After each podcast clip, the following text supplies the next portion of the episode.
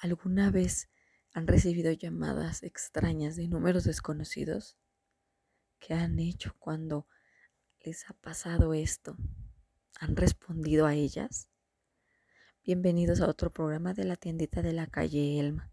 Como seguro ya varios dedujeron, en esta ocasión toca leer las historias de los suscriptores. Y sí, son dos historias que tratan justamente de llamadas de números desconocidos.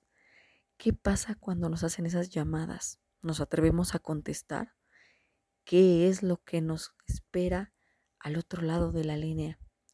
Bueno, esas preguntas tendrán sus respuestas aquí, o tal vez no, porque seamos honestos, en algunas ocasiones las respuestas vienen de formas que no entendemos o no esperamos, y en otras ocasiones esas contestaciones llegan solo para atormentarnos. Ojalá nunca hubiéramos escuchado lo que oímos. Empecemos con la historia de Rodmix. Hace unos años me encontraba solo en casa cuando empezó a sonar el teléfono de la cocina. La verdad es que yo me había quedado a esperar a mis padres porque ellos habían salido a comprar comida y se me hizo fácil ponerme a jugar en la sala.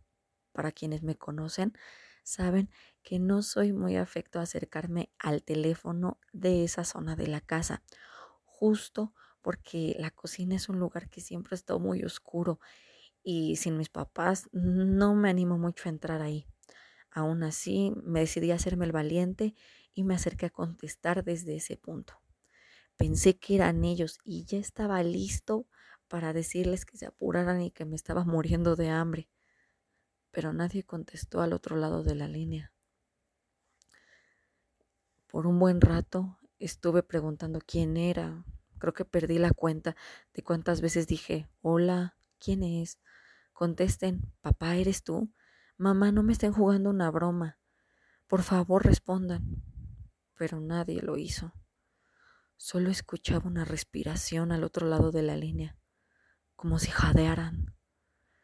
Según yo nada más me quedé así como unos cuantos segundos, pero puede que hasta haya sido un minuto. No recuerdo. Solo recuerdo que de la nada colgaron.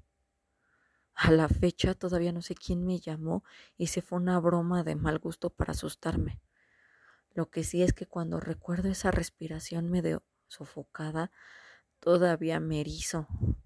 Lo que sea que haya pasado, solo espero que no haya sido algo paranormal. ¿Qué les parece la primera historia? ¿Ustedes qué piensan? ¿Será que lo de Rodmix fue una broma? ¿O en realidad pasó algo más? Vamos con la segunda historia. Esta es de El güey que anda con Renny. Hola Jess, te cuento. Esto me pasó y fue bien raro. Todavía dudo un poco de lo que escuché ese día, pero bueno. Mi historia comienza una noche mientras me encontraba jugando en línea con mis amigos. Solo estaba mi mamá en la casa y creo que estaba viendo una novela o algo así. El chiste es que llamaron por teléfono y ella me gritó para que contestara. Como tengo una línea en mi cuarto, les dije a mis amigos que me aguantaran y fui a ver quién era el menso que me estaba interrumpiendo. Nada más descolgar, escuché un montón de gritos y luego estos se callaron súper rápido.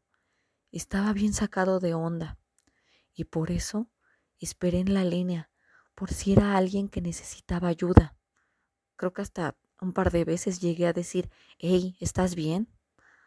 De repente se escuchó una voz de hombre al otro lado y empezó a hablar en un idioma que en mi vida había escuchado. Ahí sí me dio un montón de miedo y colgué. Que me disculpe esa persona, pero pues así lo hice. Luego bajé corriendo al primer piso y descolgué todos los teléfonos sin que se diera cuenta mi mamá. Cuando llegó mi papá nos regañó porque no contestábamos. Y cuando les conté lo que me pasó, me regañaron. Yo solo les dije que tal vez era una broma, no lo sé. La verdad es que no quería darle demasiada importancia. Pero pues la verdad es que ellos sí se me quedaron viendo medio raro a ese día la verdad es que cuando estábamos cenando el ambiente se sentía un poco tenso y para cuando terminamos de comer mi papá hizo varias llamadas a, lo que es la línea de teléfono para ver justamente de dónde habían llegado estas llamadas. Estaba muy molesto. Yo seguía diciendo que era una broma y que era una broma, pero aún así creo que nunca se me va a olvidar lo que oí ese día. Fue horrible y espero no me vuelva a pasar de nuevo. Esta segunda historia sí que fue fuerte. La verdad es que cuando este chico me estaba comentando la historia, me la estaba enviando por mensaje eh, vía Twitter, eh, sí me preguntó y llegó en algún momento a decirme, oye Jess, ¿tú qué crees que haya pasado? ¿Habrá sido de verdad una broma o le estaban haciendo daño a alguien en ese momento? Yo, si le soy sincera, no supe ni qué responder, porque Tristemente, en algunas ocasiones nos encontramos con las peores caras de la humanidad.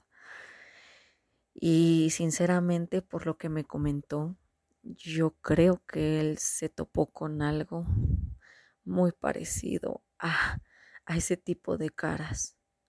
Si a ustedes les ha pasado algo así y quieren contar sus historias, recuerden que pueden enviármelas vía Twitter o por mensaje privado desde Instagram que tengan una excelente noche y mucho cuidado a quien le responden, sobre todo si es un número que no conocen. Que tengan un excelente jueves y hasta luego.